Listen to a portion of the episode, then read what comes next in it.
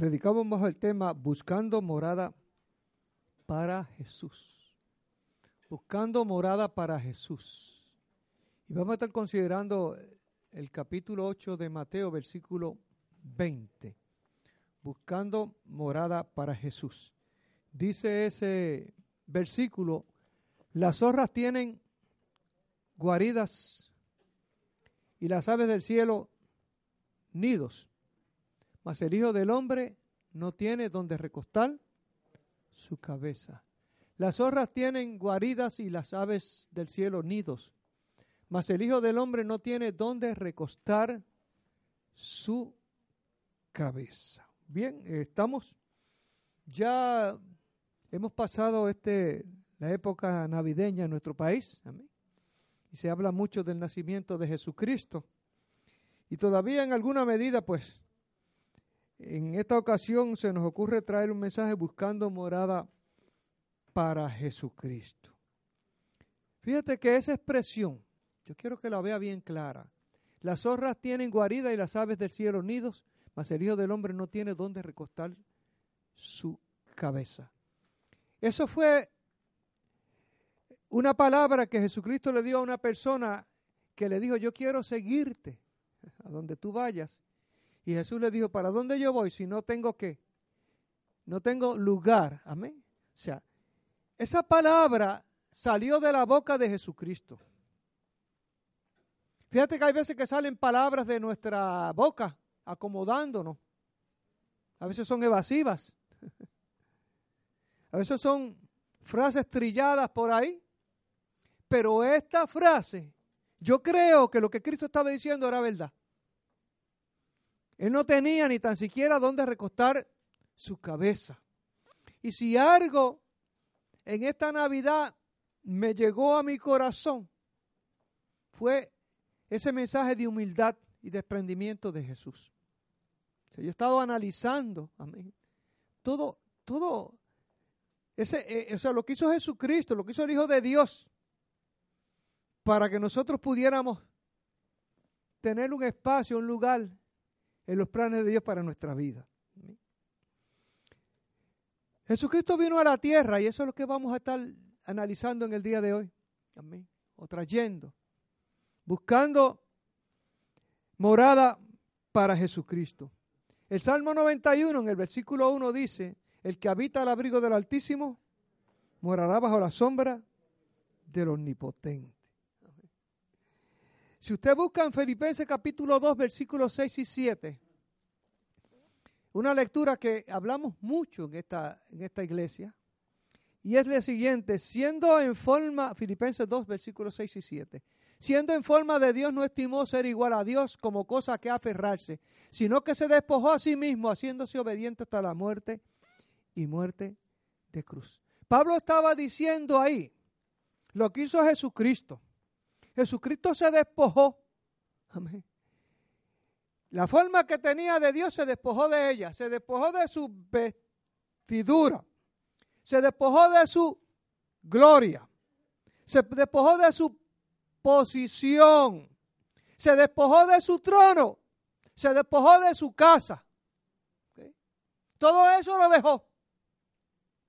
Y vino aquí a la tierra en humillación para rescatarnos y le dijo a aquel hombre, es que yo no tengo dónde recostar la cabeza, y era verdad. Yo quiero que pienses, antes de que el Hijo de, Dios hiciera hombre, ¿dónde estaba? En el trono. Amén. Todo estaba bajo sus pies. Amén. Y Él dejó todo eso para venir aquí a la tierra porque tenía un propósito de que tú y yo no fuéramos, no nos perdiéramos. Amén. Y como te dije ahorita en el Salmo 91, dice el que habita el abrigo del Altísimo morará bajo la sombra del Omnipotente. Y en una ocasión nosotros predicábamos en ese salmo y hablábamos y explicábamos lo que es morada y lo que es, amén, habitar. Amén. Y dijimos en aquella ocasión que la habitación es parte de la morada y como que la, habitación implicaba como qué, como, como más intimidad. Amén. Y lo cierto es que Jesucristo vino aquí a la tierra y dice ahí, le dijo a aquel hombre que él no tenía ni tan siquiera donde recostar la cabeza. Cuando Salomón estaba edificándole casa a Dios y después que le edificó casa a Dios, lo hemos escuchado en los mensajes anteriores que estuvimos hablando en estos días, amén. Una de las cosas que dijo Salomón después que le dedica, le dice, Señor, esta es tu casa para que habite, él reflexiona y dice, es verdad que Dios habitará con el hombre. Eso estaba, estaba en el capítulo, en el, en el 2 de Corintios, capítulo 7, versículo 18. Es verdad que Dios habitará con el hombre en la tierra. He aquí que los cielos y los cielos de los cielos no te pueden contener, cuanto menos esta casa que he edificado. Ahí Salomón está reflexionando después que hace esa casa para que Dios habite allí. Dice, pero espérate, si ni los cielos de los cielos, los cielos, el tercer cielo, como dijimos la semana pasada, no pueden contenerte, cuanto más esta casa que está haciendo, que yo la estoy haciendo con manos de hombre. Eso fue la expresión de quién? De Salomón.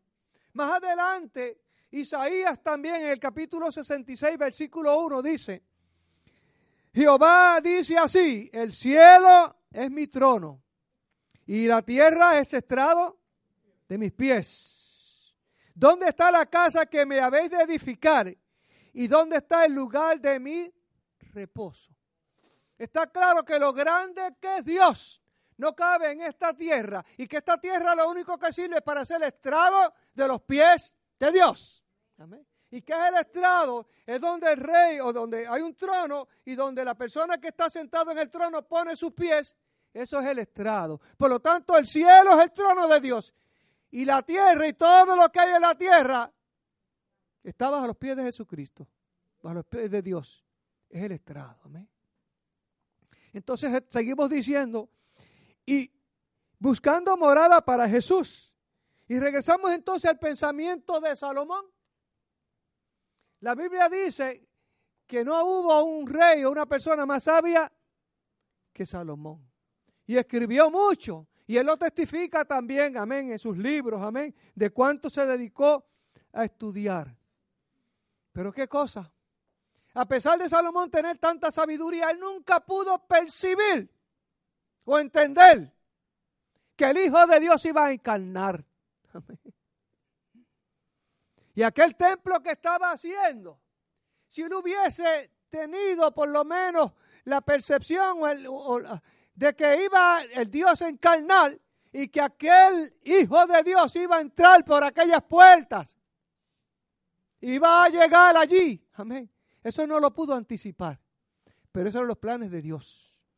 Con toda la sabiduría de Salomón no lo pudo ver. Y hay veces que nosotros pensamos que conocemos y tenemos tantas cosas. Y hay cosas que están por ahí escondidas que Dios no te las revela, amén, porque no te las quiere revelar.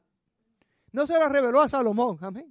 Aquel templo que construyó Salomón, ustedes saben que aquel templo fue destruido y que más adelante fue levantado otra vez y que fue bien deteriorado y, esto, ¿cómo se Herodes el Grande pues lo reconstruyó y en aquel templo entró Jesucristo. Pero antes de llegar ahí,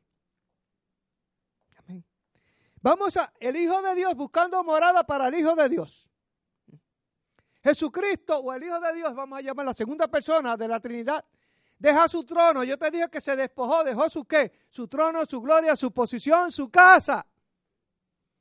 Y vino a esta tierra buscándole moradas a Dios. Vamos, ayúdame a buscarle morada a Dios. Amén. La única manera que Dios pudiera caber en este mundo es haciéndose hombre, porque es tan grande que no va a caber en este mundo. Eso está claro en Isaías capítulo 61, versículo 1. Pero fue una realidad que Dios vino a esta tierra en la persona de Jesucristo. La primera habitación que tuvo Jesús en la tierra, ¿cuál fue? El vientre de María. De ahí estuvo, se cree, 33 años y medio más o menos aquí en la tierra. Y vamos a ver a través del mensaje muchos lugares donde posiblemente pudiéramos identificar como morada para Jesucristo. Pero el tiempo que Jesucristo estuvo en el vientre de María fue cuánto, cuánto? Nueve meses. Ni un día más, ni un día menos. ¿Sabe que las mujeres a veces se adelantan y otras veces se atrasan? Puede pasar. Amén. Pero yo estoy seguro que el nacimiento de Jesucristo fue exactamente nueve meses. Perfecto. Y en toda esa trayectoria de 33 años y medio que Jesús estuvo aquí en la tierra, yo les aseguro que el mejor lugar, el mejor tiempo que pasó Jesucristo fueron esos nueve meses. Porque de toda nuestra existencia, el mejor tiempo que nosotros pasamos aquí en la tierra debe ser cuando estamos en el vientre de nuestra madre. Porque hay un ambiente controlado, amén, completo. Y esos nueve meses fue un sitio placentero, yo lo entiendo así para Jesús. Pero de allí salió como sale cualquier hijo natural, no fue por cesárea. Fue un nacimiento natural. Tuvo que forzar hacer fuerza para salir por esos huesos de la pelvis. Nació, dependió de una madre que cuando supo que Jesús, cuando supo, amén, o cuando ella visitó a su prima Elizabeth, y ella también ya estaba embarazada, tres meses aproximadamente, y visita a Elizabeth. Y cuando la criatura que tenía María en su vientre, o sea, cuando la criatura, perdón, que Elizabeth tenía en el vientre, cuando María la visitó, dice que saltó. Que fue lleno de qué? del Espíritu Santo. Y allí la, Elizabeth comienza a decirle a María que es bienaventurada. Y María dice que ahora le llamarán también que bienaventurada porque ella estaba dándole habitación a quien, aquel que se desprendió de toda su gloria. María no era cualquier persona, cualquier mujer.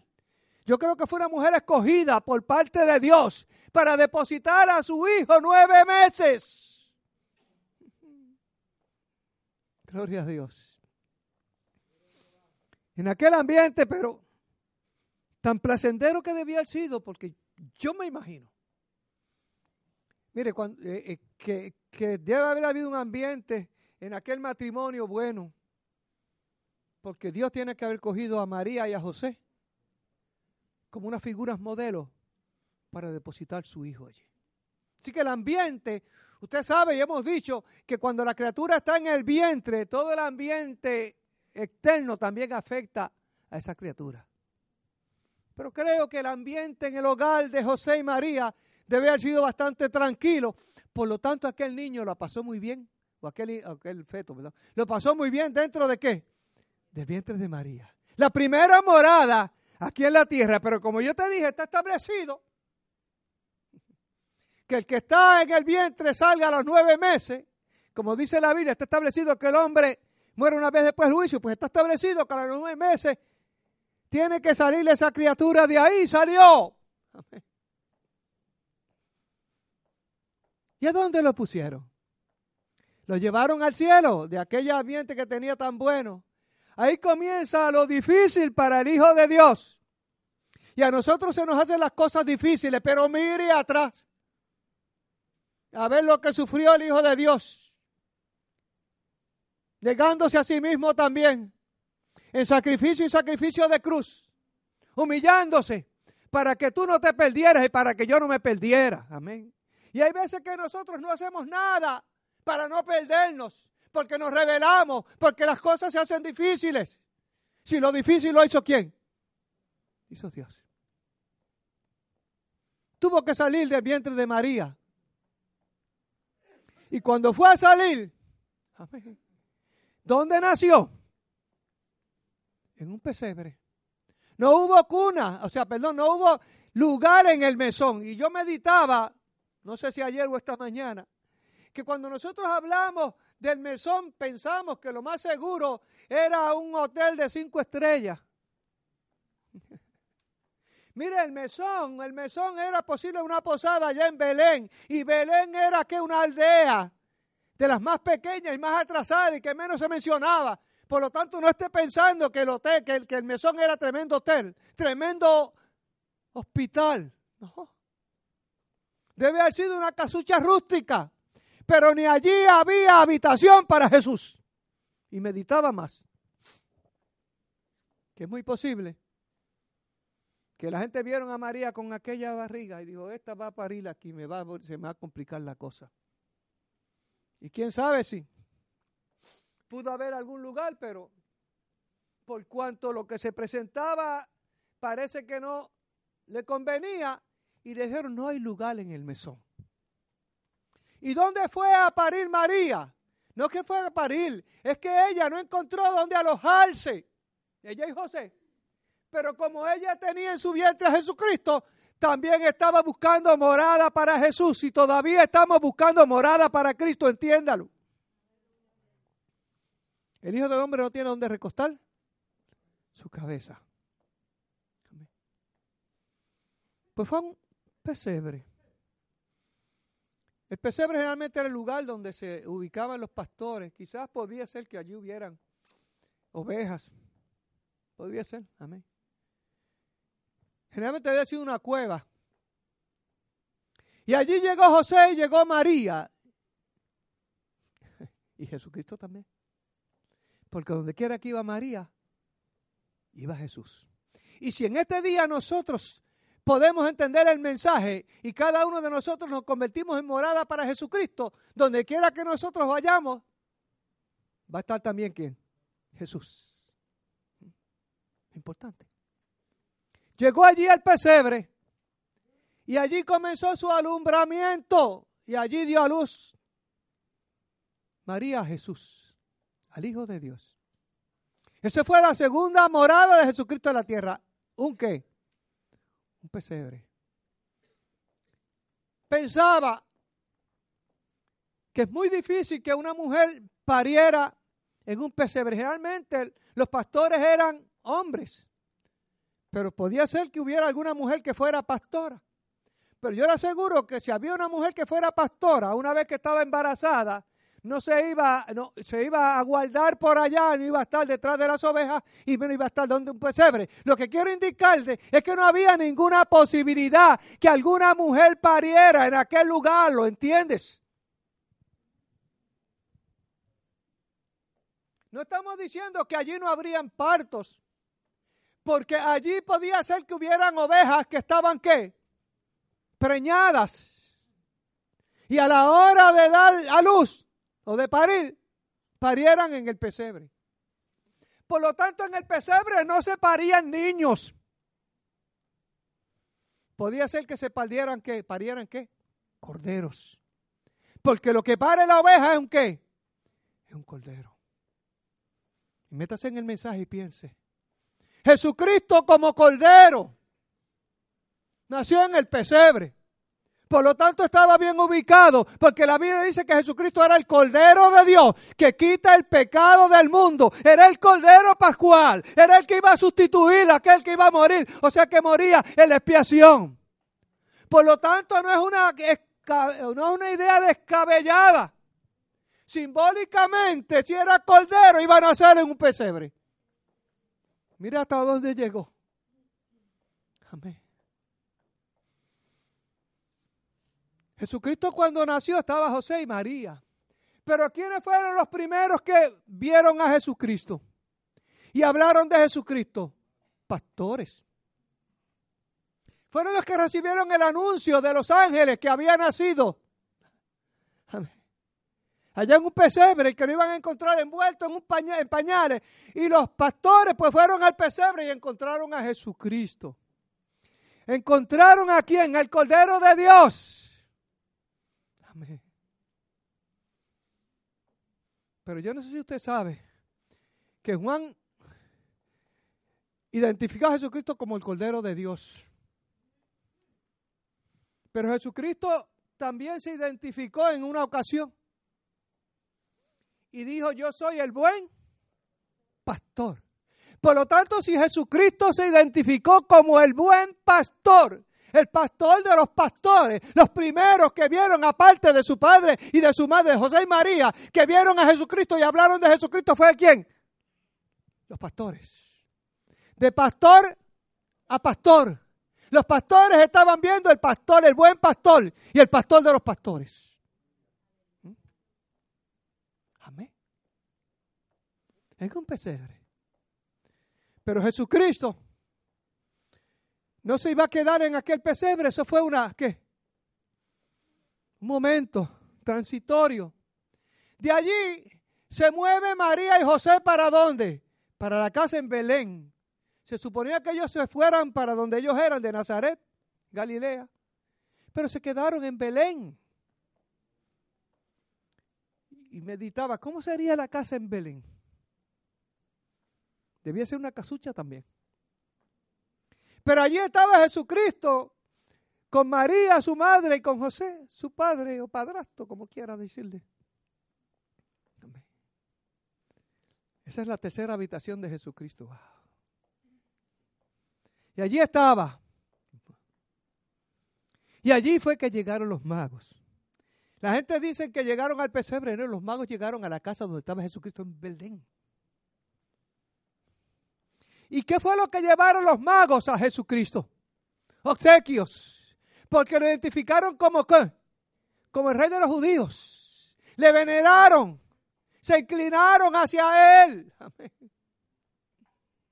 Por lo tanto, en la tercera lugar donde estaba Jesucristo, fíjate que en el primero fue en el vientre de María, en el segundo como cordero. Y aquí en su casa, los magos vinieron y lo trataron como rey, rey de reyes y señor de señores, no importando lo que estaban viendo en aquella casucha. No era propio posiblemente para belgar un rey, pero allí estaba, amén. Ellos lo entendieron así. Yo me imagino que los magos, cuando vieron que la estrella se detuvo y vieron y dijo, pero ahí, ahí habrá, ahí estará el rey de los judíos. Y a pesar de las dudas que tenían, fueron y le adoraron. A un niño sencillo, a una madre sencilla allí, en un ambiente bien pobre, pero allí en aquel lugar, alabado sea Señor, Jesucristo estuvo viviendo. Yo me imagino que el primer año aproximadamente por ahí, estuvo allí. Pero ya usted sabe lo que pasó, que Herodes quiso matarlo y salieron ¿De dónde? Salieron de aquella casa, el ángel le dijo que se fueran. ¿Y salieron para dónde? Para Egipto. Y creo que debieron estado como tres años por allá. Vaya escribiendo. Porque Egipto es tipo de qué? Del mundo. Egipto es tipo del mundo. Y allá se lo llevaron. Pero antes se me queda un detalle. Yo te dije que Jesucristo nació en el área de Belén. Allí estaba. La casa de él, el primer año posiblemente fue en Belén. ¿Y usted sabe lo que significa Belén? Casa de pan. Y uno de los títulos, yo te dije que Jesucristo, amén, se presentó como el buen pastor, pero en una ocasión Jesucristo dijo, yo soy el pan que he descendido del cielo. Y usted encuentra pan en la panadería. Y si Jesucristo era el pan que había descendido del cielo, amén. Entonces, en Belén era su sitio, porque era la casa del pan. Ahora, hermano, de Belén, como te dije ahorita, él salió para Egipto. Y Egipto es tipo del mundo. Es que Jesucristo vino al mundo, amén. Vino a su gente y no le recibieron. Él vino al mundo, se hizo qué? Se hizo hombre. Y si se ubicó, escúcheme bien, si Egipto es tipo del mundo, pues que Cristo viviera en Egipto estaba representando al mundo completo. Amén. Y también dice la Biblia, vivió allí para que se cumpliera la escritura de Egipto. ¿Llamé a qué? Llamé a mi hijo. Aproximadamente tres años estuvo en Egipto. De allí regresa otra vez a Israel. Pero no regresa a Belén, sino que va a dónde? A Nazaret. Y en Nazaret estuvo aproximadamente 30 años de su vida, viviendo por allí. O hasta los 30 años de haber dicho. ¿Sabe? Lo que la raíz de Nazaret, lo que quiere decir. Vara, renuevo.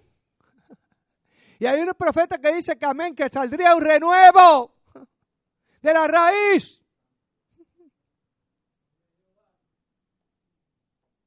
Nazaret. El lugar donde Cristo se crió, donde tenía sus amigos,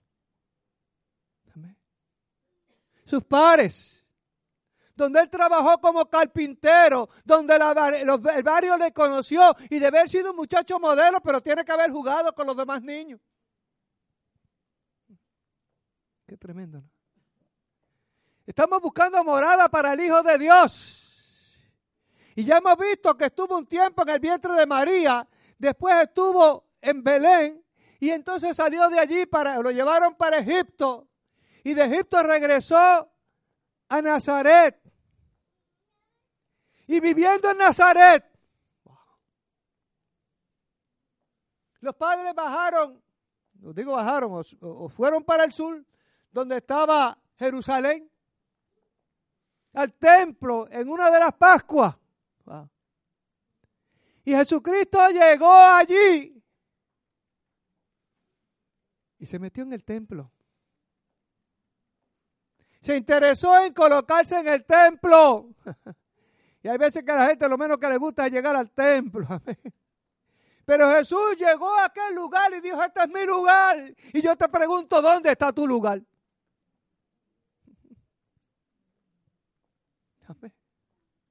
A los 12 años estaba allí, en el templo, pero no con los niños. ¿Se reunió con quién? Con los doctores de la ley.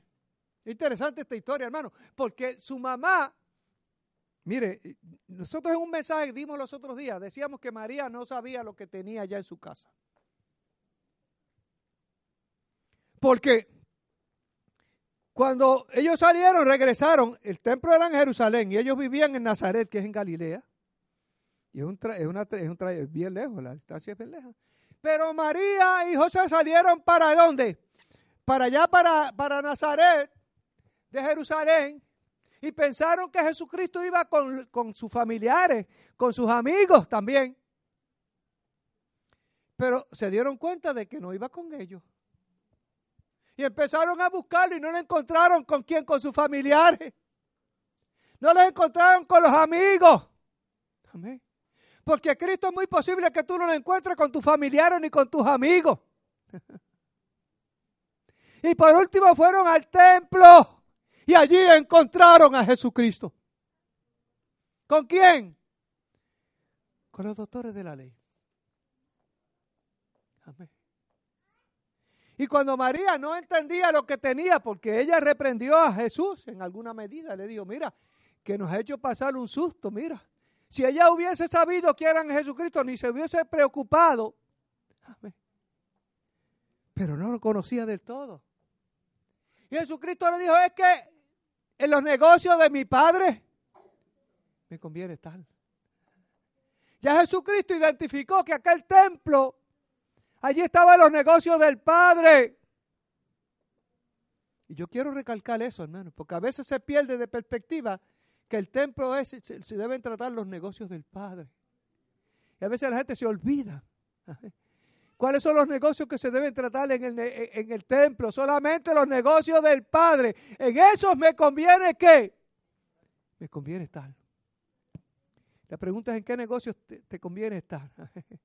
Hay veces que, lo menos que se desconecta completamente de los negocios de Dios para involucrarse en otras cosas que no tiene que, que necesariamente no son malas, pero no tienen que ver nada con quién.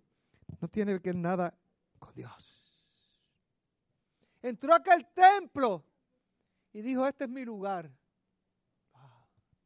Qué bueno cuando nosotros podemos identificar. Identifique su lugar donde la presencia de Dios. Si usted hizo amén, Dios lo llamó y lo ubicó, pues yo estoy ante la presencia de Dios y aquí nadie me va a mover. Ahora no estamos hablando de estructura física, estamos hablando de una posición delante de Dios. Pablo decía que ni lo alto, ni lo bajo, ni lo presente, ni lo porvenir, ni ángeles, ni potestades, Nada me podrá apartar del amor de Cristo. Y Jesucristo dijo, los negocios de mi Padre me conviene estar. También utilizó un par de horas, quizás un día, como lugar de morada. Estuvo, bueno, tres días estuvo desaparecido, tres días estuvo en el templo. ¿Con quién? Con los maestros de la ley. Ah, qué tremendo. ¿Por qué? Porque uno de los títulos que se le dio a Jesucristo fue maestro. Y él dijo, si esto hacen con el maestro, ¿qué no se hará con quién? Con los discípulos. Y él estaba con los maestros. ¿Dónde vas a buscar a Jesús? En la barriga de María. En Belén. En Egipto. En el templo que ya no existe aquel templo. Los negocios de mi padre me conviene estar. Estuvo predicando tres años y medio. Y en un momento de esa trayectoria, sube a un monte. ¿Con quién? Con Pedro, Jacobo y Juan. Y allí dice que hubo una transformación. Se le llama, amén, el monte de la transfiguración. Porque de momento Pedro, Jacob y Juan vieron que Jesucristo fue transformado, amén, con un brillo, con un resplandor, con una luz. Y con él habían dos personajes más que identificaron como quién. Como Moisés y Elías. Y allí las cosas estaban buenas. El vientre de María era un ambiente muy bueno. Y ahora aquel ambiente allí era gloria, de gloria. Y aquí nos quedamos. Y Pedro dijo, aquí nos vamos a quedar en este ambiente de gloria. Jesucristo le estaba dando ¿qué? un adelanto de lo que era la gloria, de la bendición. Aquellos tres personajes que fueron centrales en su vida.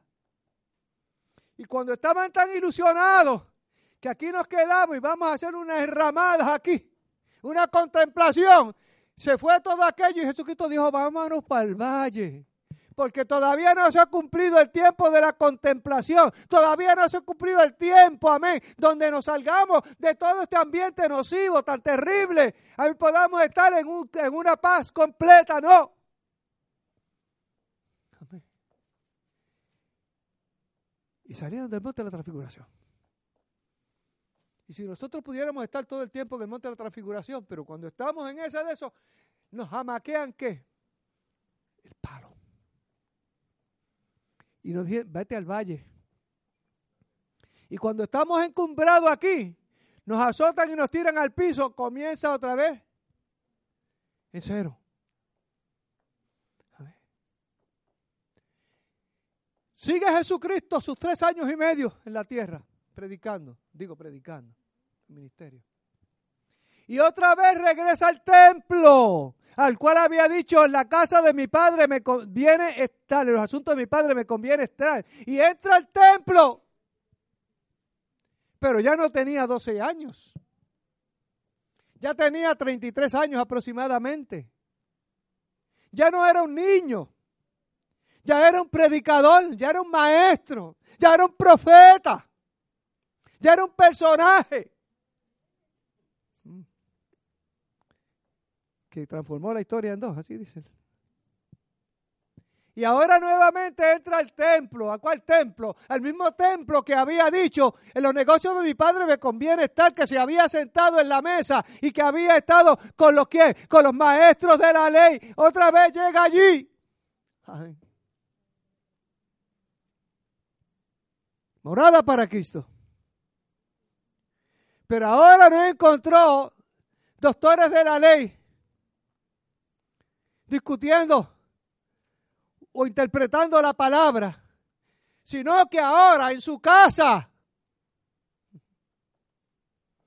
lo que encontró fueron negociantes que estaban haciendo negocio con la religión. No vaya a pensar, mire, escuche bien, el negocio que estaba haciendo allí era negocio con la religión. Porque se establecía que las personas no podían, tenían que llevar unas ofrendas, unos animales como ofrendas, ¿no? Y las personas que venían de otros países no podían traer un corderito, no podían traer palomas. Entonces venían y traían el dinero. Y acá en los atrios del templo habían unas personas que traían los animales y se los vendían. Eran para asuntos religiosos. Pero habían cogido la casa de Dios para negocio. Y él le dijo, la han convertido en qué?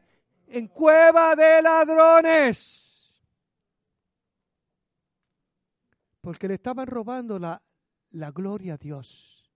Porque le estaban robando el propósito para el cual había sido construido el templo. Y como lo estaban haciendo para beneficios personales, pues estaban robando a Dios. Y habían convertido aquella casa en cueva de ladrones. Te dije que el primer versículo que Jesucristo dijo que no tenía ni dónde recostar su cabeza. Ya en la postrimería, en la última semana, él deja a sus discípulos. Estuvo, estuvo celebrando lo que se llamaba la Santa Cena, ¿no? La última cena, como quiera llamarle. Y de allí se va para un lugar, para un huerto que se llama Hexemaní. Otra morada para Jesucristo. Pasó unas cuantas horas de la noche en un huerto, posiblemente agradable. Pero lo que estaba pasando en el entorno, en la vida de Jesucristo, en el ambiente que lo rodeaba, no era nada de agradable, era un momento difícil, posiblemente el más fuerte. Cuando Él entra viviendo en, en su humanidad completa, tenía que dejar a sus discípulos, tenía que dejar a su madre y tenía que enfrentar el proceso de la cruz que iba a ser bien difícil. Ese maní que le hemos titulado La morada donde estaba el hombre luchando con su destino. Porque él vino a lo suyo, vino. ¿A qué vino? A eso. No fue a los suyos. A lo suyo porque Dios tenía un propósito para con su hijo y tiene un propósito para contigo y tiene un propósito para conmigo.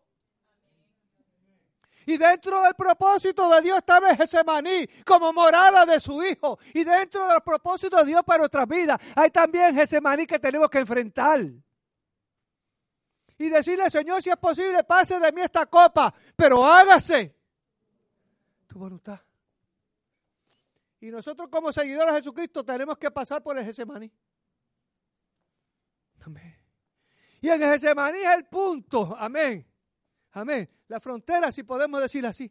Si seguimos hacia adelante, o, nos estancamos. Amén. Es como decimos, hemos dicho en la muralla. O pasamos el Getsemaní o en Getsemaní nos quedamos. Si es posible, pase de mí esta copa, pero hágase tu voluntad. Y la voluntad del Padre era que pasara el Getsemaní, que se tomara aquella copa, no se quedara estancado. Y la voluntad de Dios es que enfrentemos las situaciones negativas, pero sigamos hacia adelante hasta cumplir el plan que Dios tiene para con nosotros.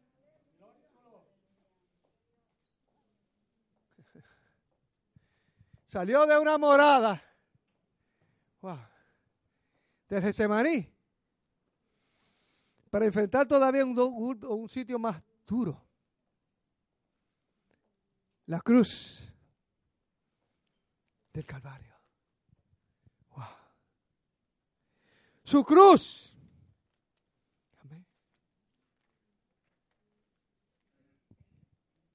Dicen que la cruz de Jesucristo era tan pesada y Jesucristo estaba tan débil que tuvieron que buscar una persona para que le ayudara a cargar la cruz a Jesucristo. Ah. Y lo consiguieron. Y la cruz de nosotros nunca va a ser como la de Jesús, pero a veces se nos hace bien pesada. Amén. Y a veces cuando tú estás esperando que alguien te ayude a llevar la cruz, que te va a aliviar la cruz, lo que hace es añadirle más que más peso. Y esperando que alguien, amén, gloria a Dios, que alguien coja la cruz y te ayude a qué? A levantarla, a cargarla, pero que se echa a colgar en vez de y llegaste y pensé que me vas a ayudar, pero ahora la cruz me pesa qué? Más. ¿Qué hago? La suelto. No sigue. Amén. Esa es la parte. Y Jesucristo la cruz le fue bien pesada. Alguien le ayudó. Nosotros no vamos solos. Quizás el que tú esperas que te ayude a cargar la cruz se te trepa encima y te aplasta. Déjame decirte un paréntesis. Nosotros ya soñaba. Como que sentía que me estaban aplastando. No, no le digo más nada porque no soñé. Eso fue, sentí como que Amén. Y no es fácil cuando uno se siente que lo están que. Pero hay que seguir. Alguien le ayudó a llevar la cruz a Jesucristo, pero no espere que sea, amén, uno de allá del África pensaban que era, ¿no? Sirineo era. ¿De dónde? No. Y posiblemente que tú esperas que te ayude, no te va a ayudar, te va a aplastar. O te va a ayudar a aumentar la carga. Pero sí hay uno que dijo, yo estaré con vosotros y voy a enviar qué? El consolador para que esté todos los días hasta el fin. Él te va a guiar, te va a enseñar, te va a recordar. Por lo tanto es nuestro ayudador. Y en nuestra vía crucis, camino al Gólgota, si lo quiere decir así, tenemos un agente, una persona que está ayudándonos, que está intercediendo, que se llama el Espíritu Santo. Y que cuando nosotros nos confundimos, viene y con sonidos indecibles, pidiendo lo que conviene.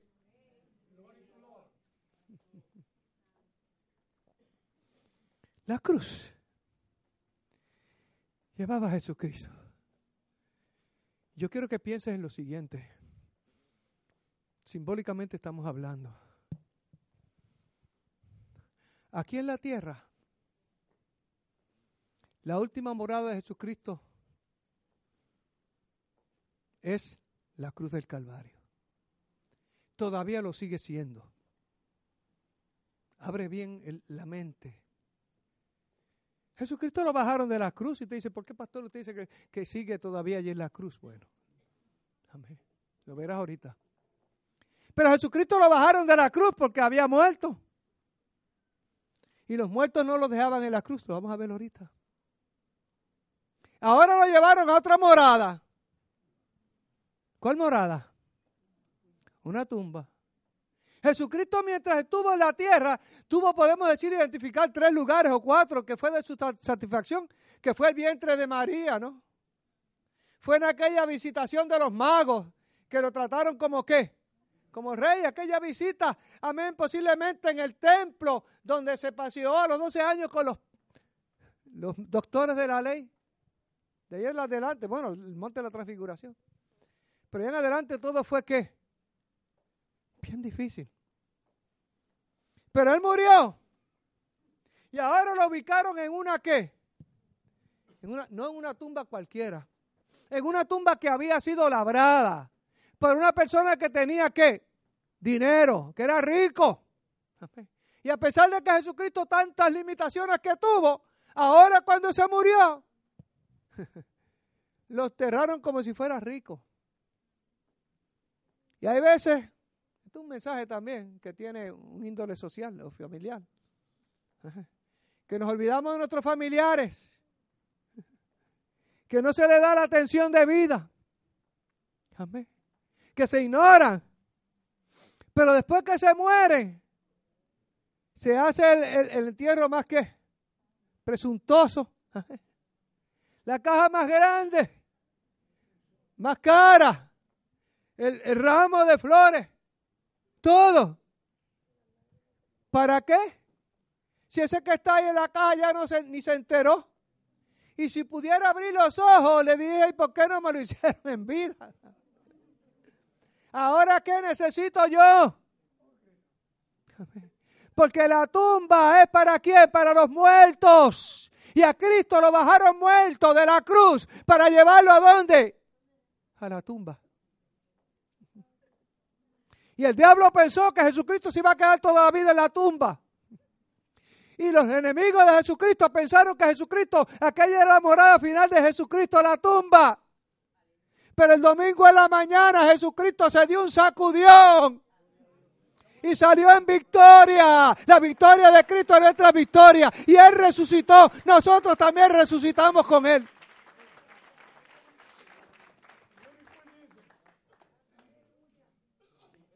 Mientras estuvo en la tumba, que no estaba muerto nada. Porque Pablo dice que los muertos en Cristo siguen que vivos. Es más, le digo más. Que el que está, que para uno poder estar vivo delante de la presencia de Dios tiene que estar muerto acá. Y mientras Jesucristo estuvo, amén, supuestamente enterrado allí, bajó a las profundidades del Señor. Y eso no piense usted que me lo inventé yo. Si usted busca en Efesios capítulo 4, versículos 8 y 9, dice, subiendo a lo alto, llevó cautiva la cautividad y dio dones a los hombres. Y eso que subió, es, sino que también había descendido primero las partes más bajas de qué? De la tierra. Eso lo dice Efesios. Y yo lo creo. ¿Cuándo? Cuando estaba en la tumba, bajó a lo más bajo. Amén y visitó a los otros muertos. ¿Qué te parece? Gloria a Dios. Y se llevó cautiva la cautividad. Amén. Se llevó el poder. ¿Dónde o muerte? ¿Cómo es? ¿Dónde, oh sepulcro, está tu victoria? ¿Y dónde, o muerto, está tu aguijón? Jesucristo le quitó el aguijón a la muerte y le quitó la victoria a la tumba.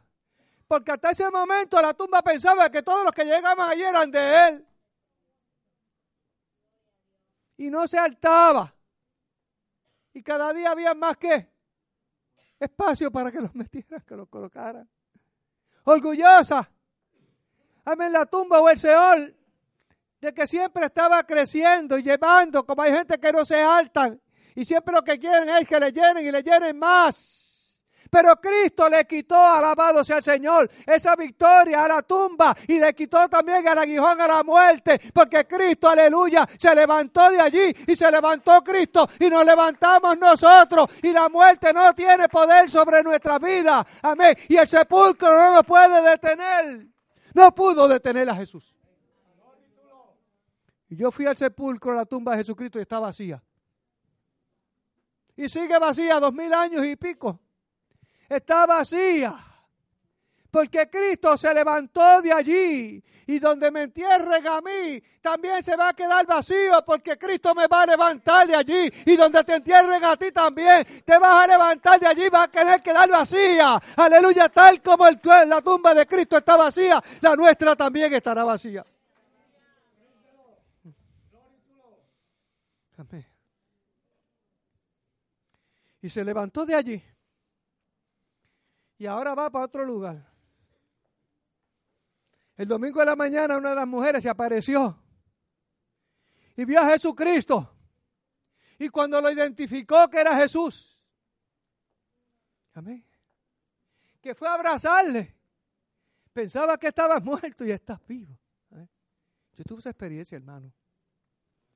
Una persona, una persona muy cerca a mí, que murió y me, lamenté mucho eso. Y le hablaba mucho a Hermi de esa situación, de esa persona. Y Hermi una vez me dijo, entiérralo. Escuché bien, hermano. Y una noche yo soñé que esa persona de momento viene detrás de mí, lo miro y digo, fulano de tal, está vivo. Y fui a darle un abrazo y se deshizo. Y entendí el mensaje. Amén. Y lo enterré. Amén. María fue también a qué? Abrazar a Jesucristo. Jesucristo no se deshizo, pero dijo, espérate, aguántate.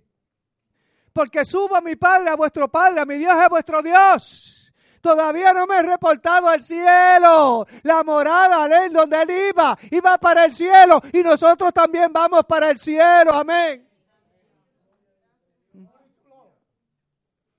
Si esta tierra ardiera en fuego, así es. ¿A dónde iremos? ¿Se acuerda el del domingo pasado? Amén. Y hay personas que esta tierra le, gusta tanto. Amén. Pero un día va a tener que dejarla. Si la deja para ir para el cielo, qué bueno. Pero si la deja para ir para el infierno, se, puso, se pusieron las cosas difíciles. Jesucristo dijo, suba a mi Padre, a vuestro Padre, a mi Dios, a vuestro Dios. Y subió al trono de donde lo habían seque, donde había bajado y se cree que está a la derecha del Padre. Pues dice, pues allá en Apocalipsis lo presentan en el centro de los 24 ancianos. Amén. Pero está ante aquel trono como intercesor, como tu intercesor, como intercesor mío, alabado sea Señor. Y por eso cuando oramos, oramos con qué? Con confianza, porque aquel que estuvo en el vientre de María y pasó todas esas moradas y las tuvo que dejar, hoy se encuentra intercediendo por nosotros. Y nuestras oraciones no son vanas, aleluya. Y hay respuesta porque hay un sumo sacerdote que se hizo hombre, que sufrió y pasó por todas esas etapas que nosotros pasamos, amén. Para que cuando nosotros pidamos, sabe lo que estamos pidiendo. Porque Él se duele porque también sufrió lo que nosotros sufrimos. Acerquémonos al trono de la gracia, ¿con qué? O sea, con confianza. ¿Por qué? Para recibir respuesta, ¿no? Auxilio para nuestro oportuno socorro. Amén. Ah, qué tremendo. ¿no? Escúchame bien. Entiendo que esté claro lo que queremos decir ahora. Jesús no se quedó en la tumba. Porque la tumba es para qué? Para muertos. ¿Y Cristo está qué? Vivo. Entonces si Jesucristo no se quedó en la tumba, estamos en Jesucristo hombre. ¿Dónde vamos a encontrar a Jesucristo ahora? Vamos a ir a la tumba. La tumba está aquí. Vacía. Nos vamos para el cielo. Estamos viejos, lejos del cielo. Decíamos la semana pasada que por ahí mandaron un coheto, qué sé yo, para acá, para Marte. Yo no sé cuántos años estuvo por llegar allá. Y Marte está en el segundo cielo. Y el cielo donde está Dios es todavía mucho más lejos. Y decíamos en aquel mensaje que a pesar de que el cielo estaba tan lejos, nuestras oraciones se escuchan inmediatamente.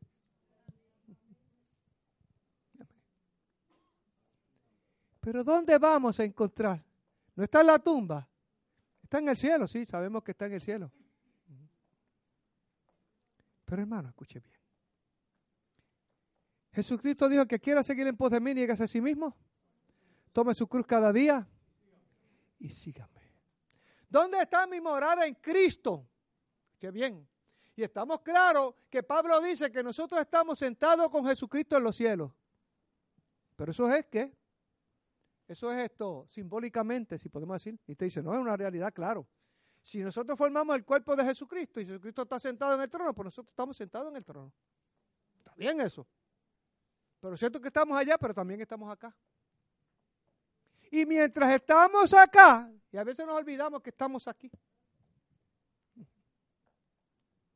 Nuestra morada aquí en los cielos, en la tierra, perdón.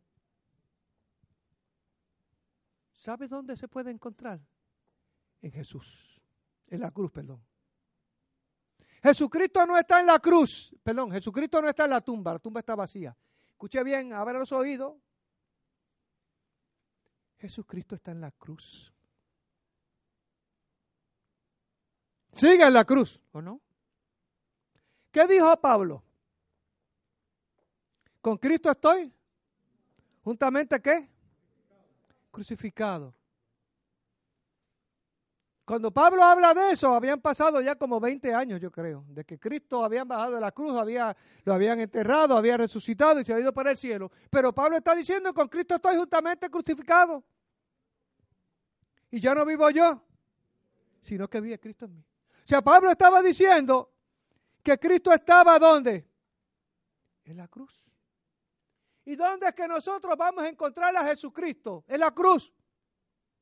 ¿Qué dijo Jesucristo? El que quiera seguir en pos de mí, niégase a sí mismo, tome su cruz cada día y sígame.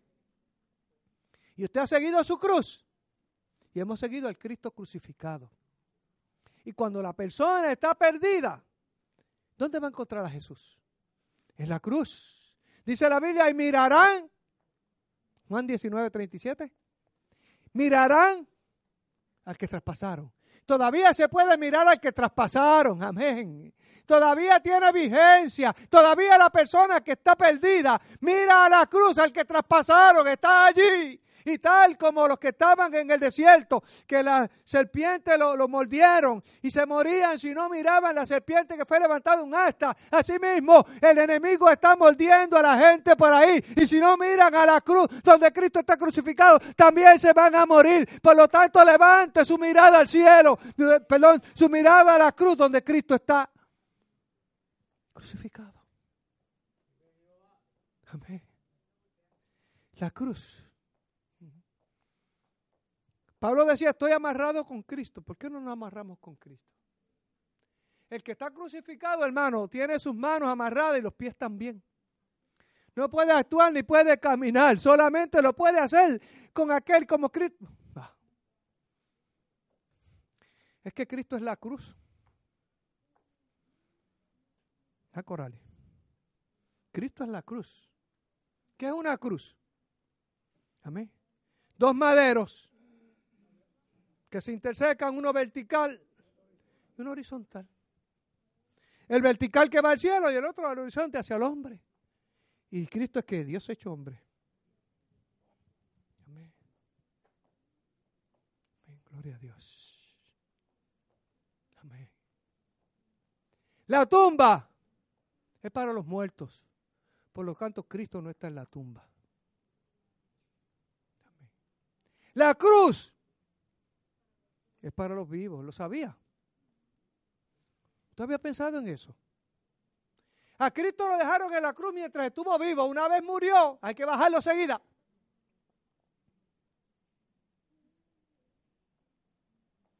Amén.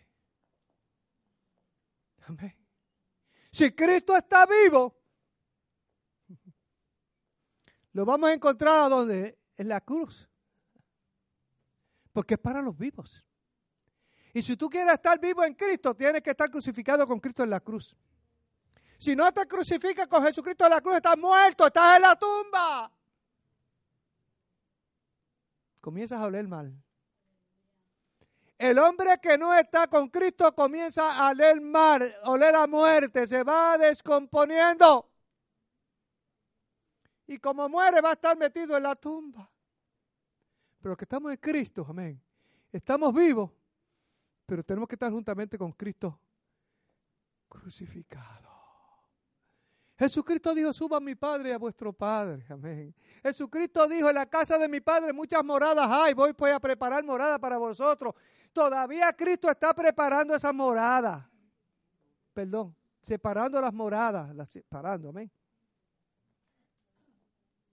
Para nosotros. Amén.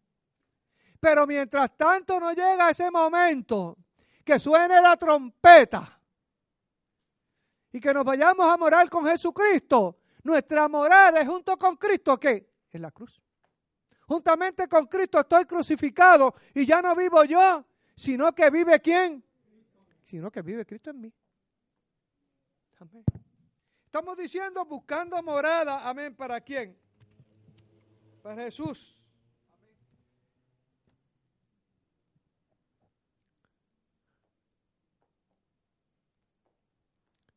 Si nosotros estamos con Jesucristo crucificado, tenemos garantía de que vamos a reinar con Él. La cruz no es otra cosa sino un sacrificio. Amén.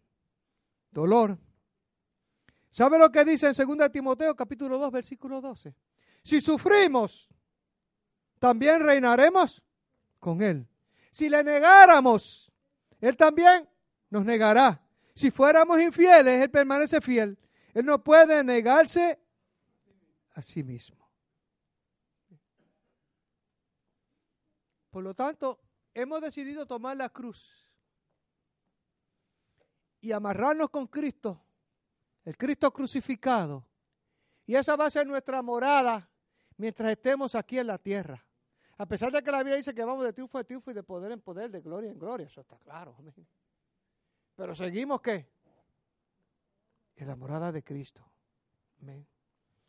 Él dijo que en la casa de mi padre muchas moradas hay. Él va a separar, va a prepararlas. Él no las iba a hacer, dice que, que hay.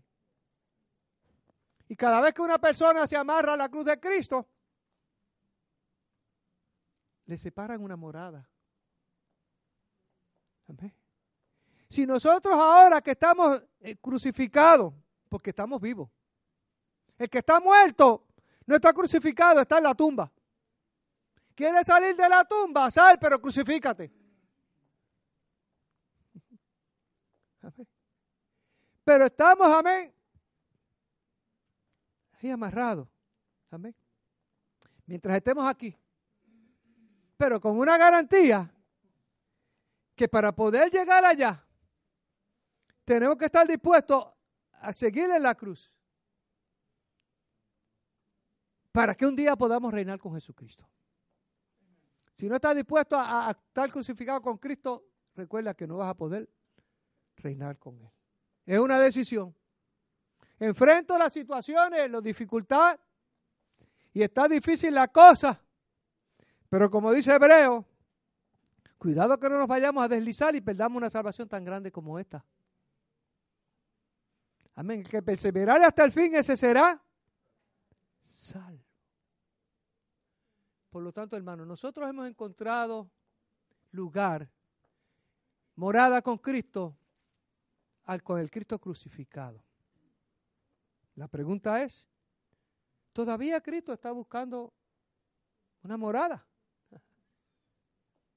Y está anhelando, eh, con mucho anhelo de que nosotros le abramos, le, abramos nuestro corazón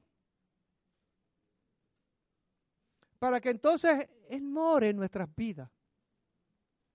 ¿Y sabe cuál es el corazón donde Cristo va a morar? Sencillo.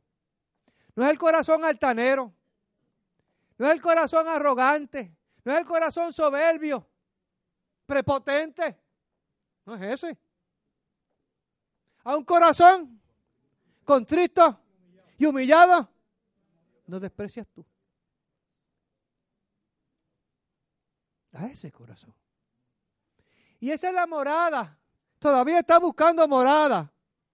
Porque todavía hay espacio, o sea, perdón, todavía hay Cristo para ocupar un espacio, para ocupar un corazón. Y no se va a detener hasta que suene la trompeta. Está buscando qué? Un espacio. Está buscando un corazón. Y Pablo dice lo siguiente. En segunda de en 1 Corintios 6, 19. ¿Acaso ignoráis que vosotros sois templo del Espíritu Santo? El cual está en vosotros y el cual también tenéis de Dios. Y que no sois vuestros lo que quiere decir eso, hermano, que cuando nosotros decidimos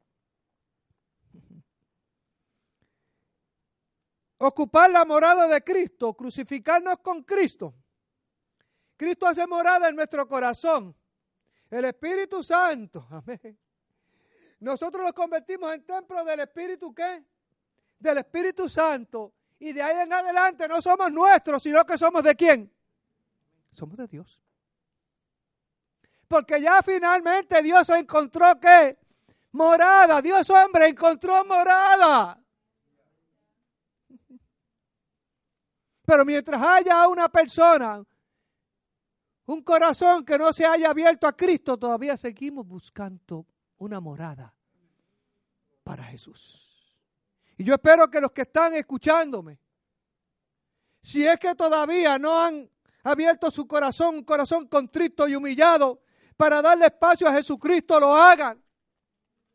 Y entonces puedan pasar de muerte a vida y salgan de la tumba y den su tumba vacía. Amén. Y se levanten en victoria. O donde, oh muerte, o donde sepulcro está tu victoria. Y donde, oh muerte, está tu aguijón. Estamos vivos con Cristo. Cristo se levantó de la tumba y nosotros nos hemos levantado con Él. Aleluya. Seguimos crucificados como vivos.